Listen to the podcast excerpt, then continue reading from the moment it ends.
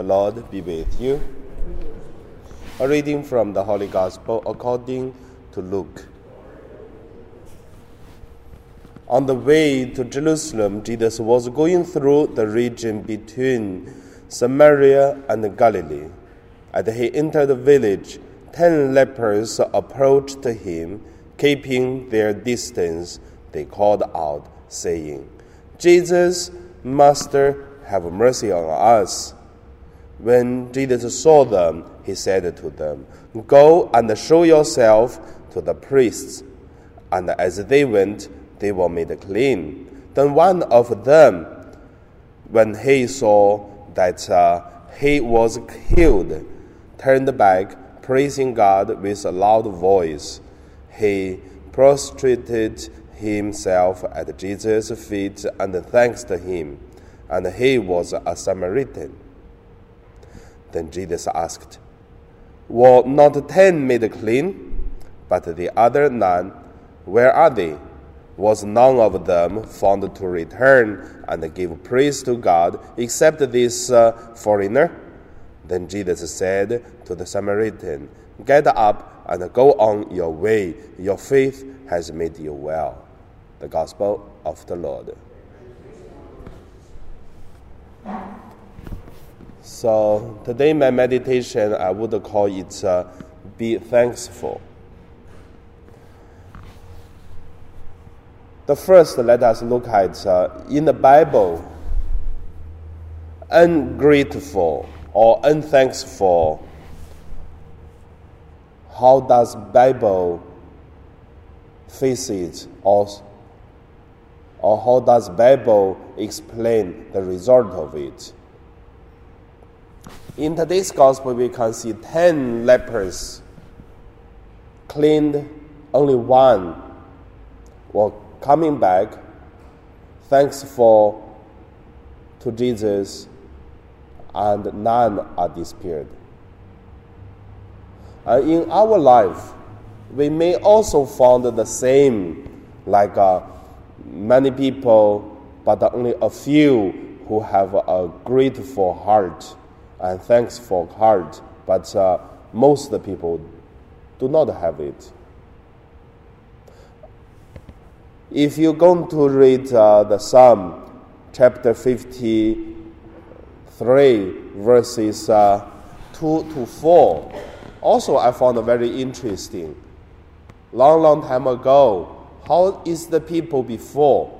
Because in many times we say the people before is much better than today's people. Today's people is uh, bad. But I would say maybe not. From the Psalm 53, we can see the fool says in his heart, There is no God. They act corruptly and then practice injustice. There is none that does good. God looks out from God looks out from the heavens upon the children of Adam to see if there is a, a discerning person who is seeking God. All have gone, all have gone astray. Each one is uh, altogether perseveres. There is not one who does what is good, not even one. So we can see in long time ago, people the same, never change. So how is the result? I would say in today's gospel, the ten lepers cleaned, one come back to thanks, and then nine gone. What did Jesus say? Jesus just say, why the people like that? And then didn't say anything. It just finished. But in the Psalm 53 verses 7, we can see there give us an answer for the end or what's the result for the people. He said, God who will bring forth from Zion the salvation of Israel when God reverses the captivity of his people. Jacob will rejoice and Israel will be glad. So, the Psalms author try to tell us one thing, which is uh, for the people who will go to God, or the people even they have a problem, but if they try to looking for God, and then they will change, there will be difference. So from this, then we have to go deeper to look at uh, how the people change from the ungrateful or unthankful. That's the second point. Ungrateful, it is the nature of the human being after original sin. So, same we say, after original sin, our beauty of the nature of the human being destroyed. We are easy to commit sins. We are easy to ungrateful and thankful. Then we do a lot of things wrong.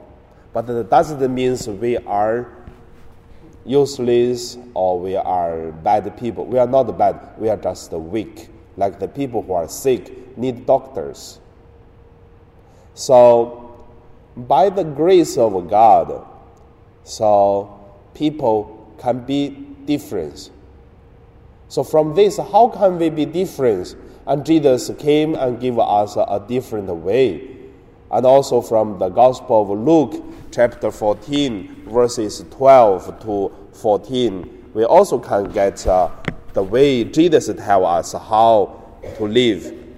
And Jesus said, when you hold a lunch or a dinner, do not invite your friends or your brothers or your relatives or your wealthy neighbors, in case they may invite you back and you have repayment. Rather, when you hold a banquet, invite uh, the poor, the crippled, and the lame, the blind. Blessed indeed will you be because of uh, their in, inability to repay you, for you will be repaid at the resurrection of the righteous. So from this we can see give, Jesus gave us the way is so people are ungrateful, but put hope on God. And uh, in, when you try to do good, and God will repay you. And uh, God is always thankful. And also, God will repay the people who are thankful and grateful and holy. Same like uh, some people who has uh, arguings and has some fightings but who is the person firstly put down and then use the spirit of Jesus and then to treat others?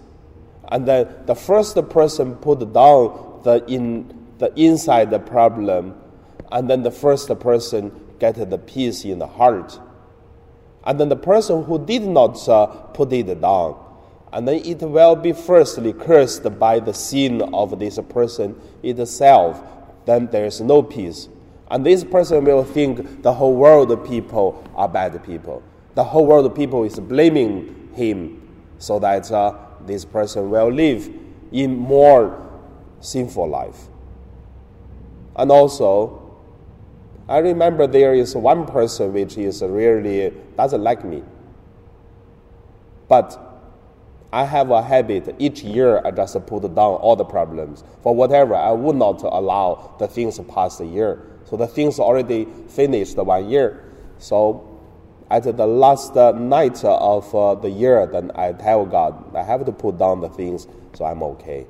But when I put down the things uh, and for to see the person again, I'm okay. But then some others tell me, "Oh, Father, why you going to see the person again?" I said, "Why I should not see the person. I have no problem." because in the heart, inside, in a relationship, there's no problem for the people who already use the way or spirit of uh, Jesus and the soft. But if others cannot, then that's others' problem. What you can do, but we still should use uh, the spirit of Jesus and then to treat the person.